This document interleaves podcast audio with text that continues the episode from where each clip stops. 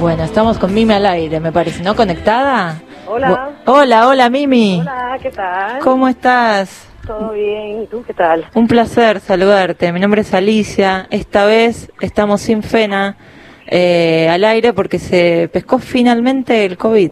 Está, está con- Qué mala noticia, de Qué verdad. mala noticia, totalmente. Empezó con Sí. síntomas fuertes, igual está controlado, está bueno. Pero... Bueno, nos quedamos tranquilos que por lo menos ya se sabe de- de- y, y que se está chequeando, ¿no? Se Exactamente, sí, sí, está todo controlado. Solo que tenía, te mando un beso enorme, tenía muchas ganas de charlar con vos. Y. Bueno, bueno, para, para la próxima será. para la próxima. Y además teníamos pensado hablar con vos, ¿te acordás del primer programa? En marzo. En marzo, que nos, nos postergó la pandemia, Sí, totalmente. sí, la verdad que tuvimos como, viste, va- varias, varios intentos y, y, y no, no se pudo nunca. Sí. Pero bueno, acá estamos. Acá estamos. Volviendo de a poquito a la normalidad, ¿no? Exactamente, sí. A convivir con este virus, cuidándonos. Sí, ¿Cómo, sí. cómo la estás llevando vos? Bueno, ahora, ahora, ahora un poco mejor. sí, la verdad que fueron unos meses muy intensos. Tras de eso, o sea, con el invierno que llegó, este, fue, fue, fue duro. Fue duro para todo el mundo, ¿no? Fue duro, sí. Este, pero bueno, también fue un tiempo para pensar mucho, ¿no?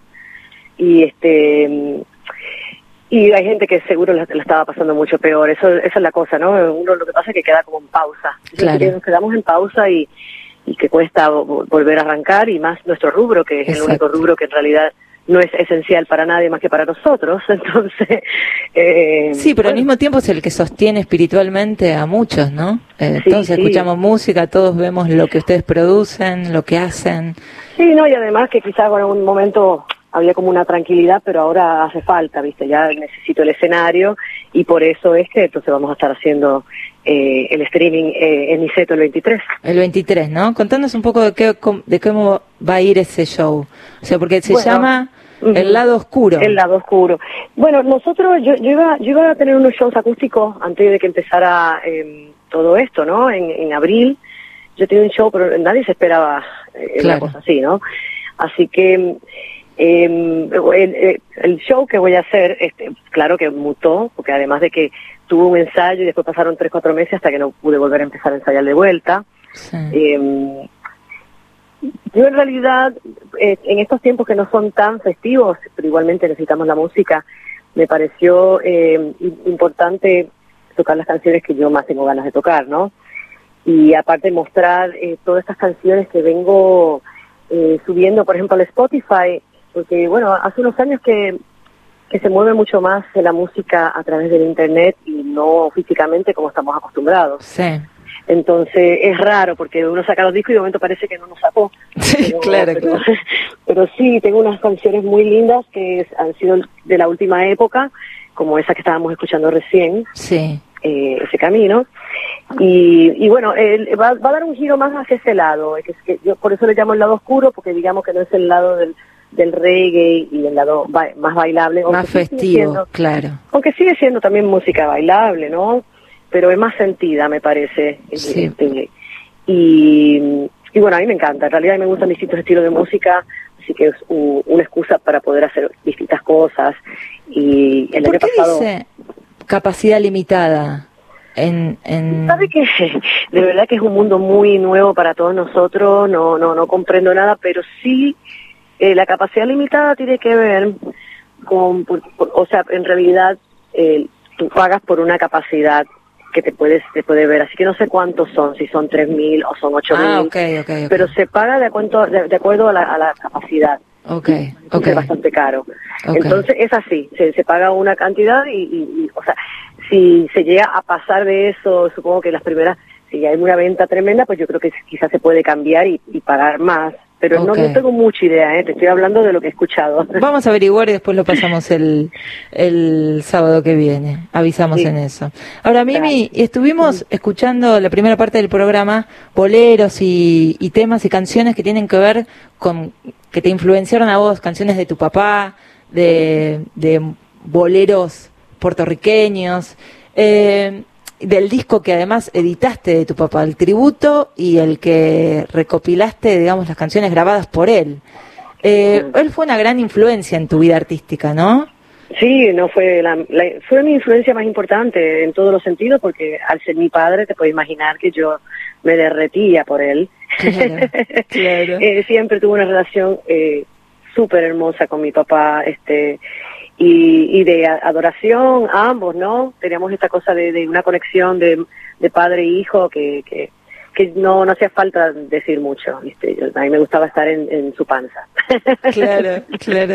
y este, y bueno, la música la escuché desde muy pequeña, tenía sus discos, él ya estaba más como retirado en la época que, yo era chica, ¿no? Porque mi papá er, era mucho mayor que mi madre. Él ya había tenido una, una vida y una carrera eh, rica en, música en los años 50 y 60. Entonces se junta con mi mamá a principios de los 70, yo nací en el 72. Este, y, y por lo tanto, bueno, tuvimos mucho viaje. Mi papá siempre fue de, le gustaba hacer sus propios negocios, le gustaba tener negocios de de, música y de, y de bebida, o sea, tenía social clubs. Donde armaba un pequeño escenario y tenía siempre para ver poder cantar sus canciones ahí. Entonces, Emilio, que lo que buscó fue que, es independiente además, o sea, sí tuvo un coqueteo con RCA, pero él sacó su música, independientemente. Todo esto yo no lo, no lo entendí, no lo comprendí hasta, hasta que yo misma lo tuve que hacer, ¿no? Claro. Así que es rarísimo, es rarísimo. Por eso salimos con Canary, que era el sello de mi padre. El legado hasta en eso, ¿no? Sí. seguir el camino independiente. Sí, sí, y él lo siguió haciendo hasta, hasta que pudo, ¿no? Después de grande me acuerdo, yo grabé con él unos coros en una canción y tengo por ahí un, vinilo que, que canto unos coritos que no se escucha nada igual. pero, pero sí tuve la, la oportunidad por lo menos de ir a un estudio y grabar con él. Este, Vos contabas que querías que venga a, cantar acá. ¿Logró? ¿Vino? ¿Conoció finalmente Buenos Aires? No, no, no sabía. Además era era como un pibe. Era, yo sé que era muy joven, era de espíritu muy juvenil. Pero él, quería, estuvo, estaba loco por venir, pero bueno, no, no se le dio la oportunidad. Eh, se enfermó y ya después ya no, no se recuperó. De, cuando se enfermó no se recuperó. Claro. Entonces no, no pudimos tenerlo acá, pero una lástima. Igualmente te digo que todo el amor, estaba, viste, enamorado de, de Sergio, de la música que estábamos haciendo, yo, o sea, lo sentí como que bien, bien complacido y, y contento. Qué hermoso. No era, viste, de gustarle, él siempre estaba quejándose de todo, no le gustaba nada. Pero bueno, yo de, alguna manera, por lo visto, se reconcilió de, de también de poder ver más allá de, que, de lo de él. claro, claro. Y empezar también a disfrutar. Decía, ay, qué bueno que estuvo eso. Pues yo un momento le preguntaba de sus canciones. Decía, pero yo quiero recordar el arreglo tuyo, que no lo recuerdo. Y él decía, pero si está mejor es que estás haciendo tú. Qué hermoso compartir eso. que no quiere pasar el trabajo. pero no, este, como te digo, este, tuvimos la oportunidad de, de compartir con Sergio también que no, lo conoció muchísimo fue, fue Leroy, que tenía tres años ya cuando él, el partió. Claro, muy chiquito, tu hijo. Leroy es tu hijo. Sí, Leroy, mi hijo que ya es grande. Que ya es grande, exactamente. Mimi, y en todo tu recorrido, vos cuando, cuando presentaste tu proyecto, digamos, hace 20 años, el mundo para la mujer era otro, digamos, teniendo en cuenta el movimiento feminista que hay actual, ¿no?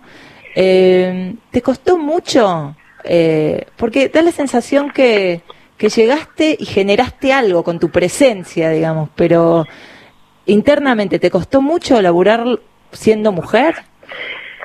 Mira, eh, siempre a las mujeres nos cuesta por una cosa o por la otra, eh, seguro, pero ya yo tenía tan seguro de lo que quería que no había nada que me lo fuera a cambiar, o sea, no, o sea, no, no, sé cómo sería mi vida si no hubiese sido así tampoco, pero, pero mm, desde el principio siempre tuve claro lo que yo quería hacer y lo que no quería hacer. No quería hacer playback en televisión. O sea, que e, estaba difícil mi, que yo fuera una artista como Shakira porque no estaba para poner el cuerpo, ni para poner la cara, ni para poner nada, ¿viste? Yo la primera vez que me vinieron unos productores y me dijeron que tenía que hacer unos playback en una televisión, yo ya ahí ya no ya no hice, no firmé el contrato. Y entonces siempre me fui por la vereda del ladito, eh, donde yo me siento cómoda. Me gusta el escenario, eh, me gusta el rock and roll, pero tampoco me gusta que otras personas controlen mi vida. Claro. Entonces, em, en, esto, en esta época que parecería que el feminismo es una moda, cuando ha sido una lucha de muchísimos años, ¿no? Nosotras las mujeres, otras anteriores, en los años 60, en los años 50, o sea que es una lucha que viene de hace mucho y, y no es una moda. Exactamente. Por más que ahora parezca, ¿viste? Porque es eso, ¿viste? Lo, hasta la misma, los mismos medios, ¿no? Lo, lo usan para Sí, para arengar y esto se parece, como te digo, parece una moda. Para banalizar, cuando se toma este, mal, digamos. Sí, no, no, porque después además como que uno no sabe cuál es la lucha y ahí son muchas las luchas, ¿viste? No podemos tampoco abandonar las verdaderas luchas que son, ¿viste? Los derechos humanos, los derechos de, a, la, a la igualdad, tanto para las mujeres como para los niños. Y además nosotros no necesitamos tener al hombre como enemigo, ¿no? Entonces es, bien fuerte todo lo que pasa así en los medios ahora, que que, no se entiende qué es lo que pasa. Pero bueno, viste, hay que seguir adelante y tratar de educar con cariño y con amor, educar a, las chicas de hoy también, ¿no? Sí, sí, que eh, además son las que también toman la posta, ¿no? Y generan un movimiento. Sí, no, y un movimiento que, que, que, ha crecido de una manera increíble. Yo digo, yo siempre veo las, las mis amigas o las chicas que sigo de, de, Puerto Rico que, que, se influencian por lo que pasa acá, ¿viste? Es, es un movimiento de ida y vuelta, me parece también, ¿no? Sí, totalmente. Que las cosas, viste, uno va viendo lo que pasa en otro lugar y también se engancha de algo, así mismo como, como el, ¿viste? el reggaetón y el perreo se volvió combativo, supuestamente. Sí, sí, qué loco eso, Es muy loco porque tú todavía, si escuchas la música de esos géneros, ahí escuchas muchas músicas que, que dicen cosas muy fuertes hacia la mujer, muy negativas hacia la mujer, pero las chicas las cantan y las bailan y no les molesta. Sí, sí. Es muy loco ese. Que ahí ellas no vean que, viste, que si hay un ataque hacia los machirulos, justamente ahí es que donde hay que buscarlos, que ahí es que están. Sí. Ahí está explícito ahí, viste. Pero bueno, en la, música también chabacana siempre hubo ese chiste, ¿no? De, de, la pelea, ¿no? o del hombre criticar a la mujer o de la mujer al hombre. Sí, sí, siempre fue así. Ahora el reggaetón está como demasiado demasiado grande, ¿no? Esa bueno, creo que ahora le cambiaron el nombre, ¿no? Porque ahora se llama trap y no es reggaetón, sino que es trap. Pero sí, sí, de momento es, eh, eh, para mí más tiempo todavía, porque cuando yo vine, o sea, yo conozco ese estilo de música desde hace más de 20 años. Claro. Eh, lo que mutó fue el nombre, se llamaba Underground. O que cuando yo conocí a Sergio y él fue a Puerto Rico, esa música estaba prohibida en la radio en Puerto Rico. Ah, mira vos. estaba prohibida en la radio porque era una música que era explícita sexualmente. Y hablaba y hablaba tanto de violencia como te mato con mi cañón como también de, te cojo y te mato. O sea que era una música muy violenta. Claro. Y que salía de, los lugares más eh, más este humildes. Sí más humildes de verdad que son lugares que además uno no no a veces no, no sabe cómo llegar si no eres de ese lugar viste cómo cómo llegas. De momento esa música hizo que se convirtiera eh, en, en que la discoteca tenga esa música, o sea que los lugares yo igualmente no voy a discotecas, pero... Claro, la industria lo capitalizó. Sí, no, el, vino un gobierno, eso fue hace tiempo, pero un, gobierno de Puerto Rico antes de fueran gobernadores y salieron con la, la promo de su, de, su partido, también con, con música de ese estilo, y eso era bien raro, porque tú dices, espérate, entonces ahí fue que él dejó de ser ilegal, porque mm, no sé, todo lo que se pueda, lo que pueda vender, viste que la gente claro, lo utiliza. Claro, claro. ¿Están yendo a, entre, viviendo entre Puerto Rico y Buenos Aires o ya estás de nuevo sentada acá? hace unos años ya, en 2015, 17, no, nos establecimos. Entre 2015 y 17 nos establecimos acá, em, nuevamente. Em, y este y igualmente todos los años vamos a Puerto Rico ¿Hay algo que sentís que dé? Claro, íbamos. ¿Hay algo que te sentís que te dé para tu música estar allá y estar acá? Digamos, una diferencia entre los dos lugares creativamente. Y Puerto Rico es una isla, eh, una isla pequeña, por lo tanto el estilo de música que hacemos nosotros eh, es, es muy underground. Este, yo en Puerto Rico hacía, podía hacer dos shows al año. Eh, es diferente. O sea, se, se, se consume música de otra manera, la música está en la calle, los mejores músicos están en la calle tocando eh, al frente de una barra y tú les pasas por el frente para, para entrar al baño. Mira vos. en Puerto Rico uno está acostumbrado a, a, tener buenos sonidos siempre en todos lados. Eh, es difícil eh, para las bandas underground en Puerto Rico. Sí, es un movimiento muy complicado. Generalmente la gente tiene que tener un trabajo aparte de la música.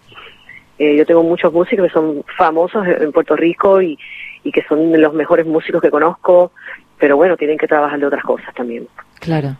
¿Y acá la diferencia con el acá? Porque acá también es medio costoso, bastante. Y ahora yo creo que está costoso para todas las nuevas generaciones, creo que está más difícil. Claro. Porque de momento yo también ya, ya hice hice una carrera, entonces mal o bien ya hice algo, eh, pero todos los que quieren ahora mostrar su arte está un poco más difícil, obviamente. Claro. Sí, existe un montón. Pero bueno, nada es imposible, ¿no? Viste, cuando uno quiere algo y uno es bueno en lo que hace, en algún momento se ven los frutos, pero hay que trabajar más. Totalmente. Mimi, para ir cerrando esta entrevista, hay una...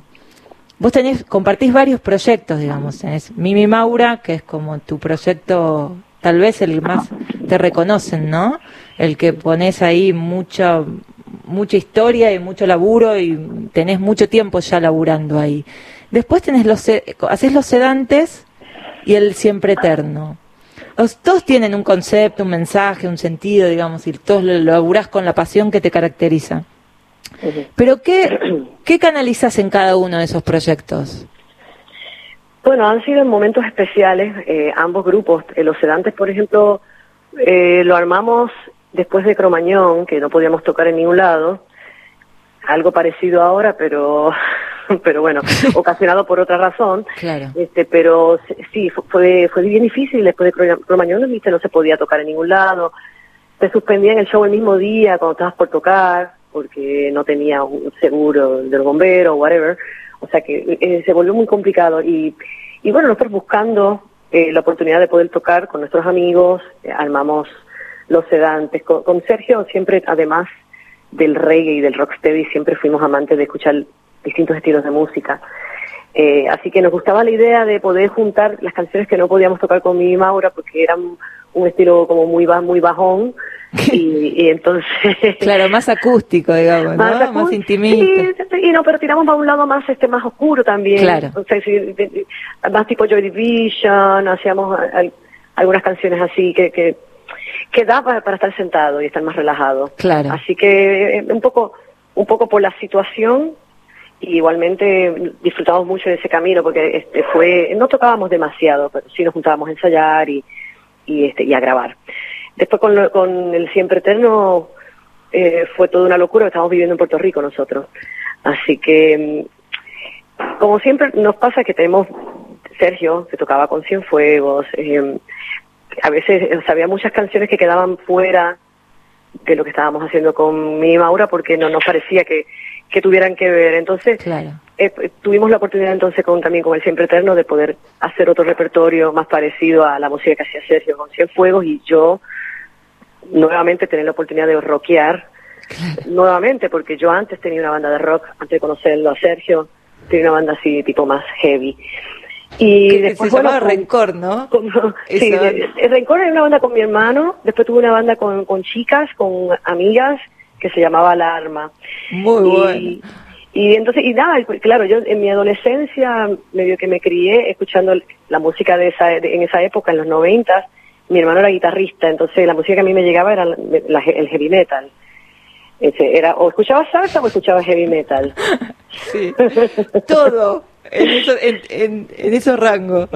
Entonces era como, viste, era así, era tipo competencia, o eras rockero o eras cocolo, pero bueno, los puertorriqueños sabemos bailar salsa aunque seamos rockeros. Claro, totalmente, lo llevan en el alma. Sí, sí. Y entonces sacás ese costado, digamos, con el siempre eterno, el rocker. Sí, el siempre eterno, el, con el siempre eterno hicimos unos cuantos discos muy interesantes, además que teníamos a Ariel Minimal en la guitarra, Totalmente. que que a la verdad que nos sentíamos súper poderosos en el escenario porque lo éramos. Claro, claro. este, y, y nada, quién sabe y, y haya alguna vuelta prontamente, quién sabe. ¿Y algo de los sedantes, ese costado más oscuro, vas a presentar ahora en este show? En el no, no, no, no, no, eh, esto va a ser solo en mí, Maura. En otro momento vamos a ver si hacemos algún show especial con Sergio y, claro. y los sedantes. Claro. ¿Querés decir que quién va a ser la banda? Sí, bueno, hoy, esta vez me va a estar acompañando Maneco en la guitarra, que es el guitarrista de mi ahora de siempre. Sí. Eh, va a estar también eh, eh, Maxi Iglesias, que bueno, es familia, familia de Sergio y, y nos, la verdad que tenemos una, una linda relación musical con él. él está tocando, está tocando con nosotros hace ya más de cinco años. Y está también mi hijo, va a estar tocando el bajo con nosotros y ayudándonos con el sonido. Qué bueno. Y Juanpi, que Juanpi va a estar tocando la percusión. Él es Claro. de, de la bomba de tiempo. Sí, sí. Juanpi Sí, Francisconi. divino. Este, perdón. Juanpi Francisconi. Sí, sí. Totalmente. Divino, ya tuvimos un ensayo y la verdad que estamos todos muy eh, muy contentos, ¿viste? Con, con poder volver, aunque sea de esta manera, ¿no? Qué bueno, qué Pero bueno. eh, de verdad que volver a ensayar, es, bueno, imagínate, es como que estábamos en pausa, todos Ah. estábamos en pausa. Y, Sí, sí, es vital. y hay que salir un poco de eso, de, de esa pausa y, y- y, no sé, generar, ojalá se pueda tocar en vivo, ojalá se pueda tocar afuera, algo hay que inventar, ¿no? Sí, con protocolos, ¿no? Sí, sí, sí, obvio. Sí, porque si ahora mismo están- los restaurantes están llenos de gente afuera, se puede, si, si puede haber gente en los restaurantes, también puede haber un, un escenario con una cantante. Sí, se realice todo cuidado porque básicamente es lo que, digamos, hay que convivir hasta que encontremos la vacuna, ¿no? Sí, bueno, hay que ver si se si en realidad la vacuna va a existir prontamente, ¿no? Porque dicen que sigue mutando la, la cuestión, así Sí, que sí. no, Es No muy sé. raro este virus. es muy raro. Lo que pasa es que también uno de momento también después de tantos meses te das cuenta que no hay manera tampoco de, de evitarlo, porque, o sea, ¿cómo lo vas a evitar? O sea, vas a seguir yendo a la- al colmado, al supermercado a comprar. O sea, eh, mientras haya mo- ese movimiento, tienes que ir al banco, porque ahí igualmente nunca nunca hubo este cuarentena, ¿viste? De momento es muy difícil. O sea, Sí, de sí. cualquier manera te lo puedes agarrar. Sí, sí, igual si tenés, si tenemos los cuidados de distancia y de, y de- Sí, sí, claro, uno ma- manteniendo las distancias y todo eso, se- seguro. Y, y además la higiene, ¿no? La limpieza. Totalmente, totalmente. Sí, sí, y, y, otra cosa que no nos enseñan, que en realidad lo más importante es, es que tenemos que en realidad alimentarnos mejor, tenemos que estar bien, y tenemos que estar bien de salud para no enfermarnos, porque si nosotros tenemos tenemos bien esta la vitalidad fuerte y nos alimentamos adecuadamente como todavía no, no nos enseñan, pero bueno, hay que comer verduras, hay que comer frutas, hay que comer porotos. Hay que cuidarse en todos los Hay que aspectos. cuidarse, sí, Totalmente. Bueno, Mimi, te agradezco mucho esta entrevista, poder hablar con vos un sábado, que estás descansando, y que tengas mucha suerte para el próximo show. Y Muchas gracias. Nos vamos. Sí, ¿querés decir algo? No, no, no, todo bien, todo bien. Ah. El- los espero el 23, ahí vamos a estar haciendo este streaming en vivo y, y voy a estar haciendo algunas canciones que nadie conoce todavía, que, que son que voy a estar estrenando. Así que, mm, que va a estar lindo. Perfecto. Acá vamos a seguir escuchando tu música. Ahora nos vamos con la huella de tu disco Misterio del 2002. Chévere. Esa. Chao, Mimi. Chao, hasta luego. Gracias.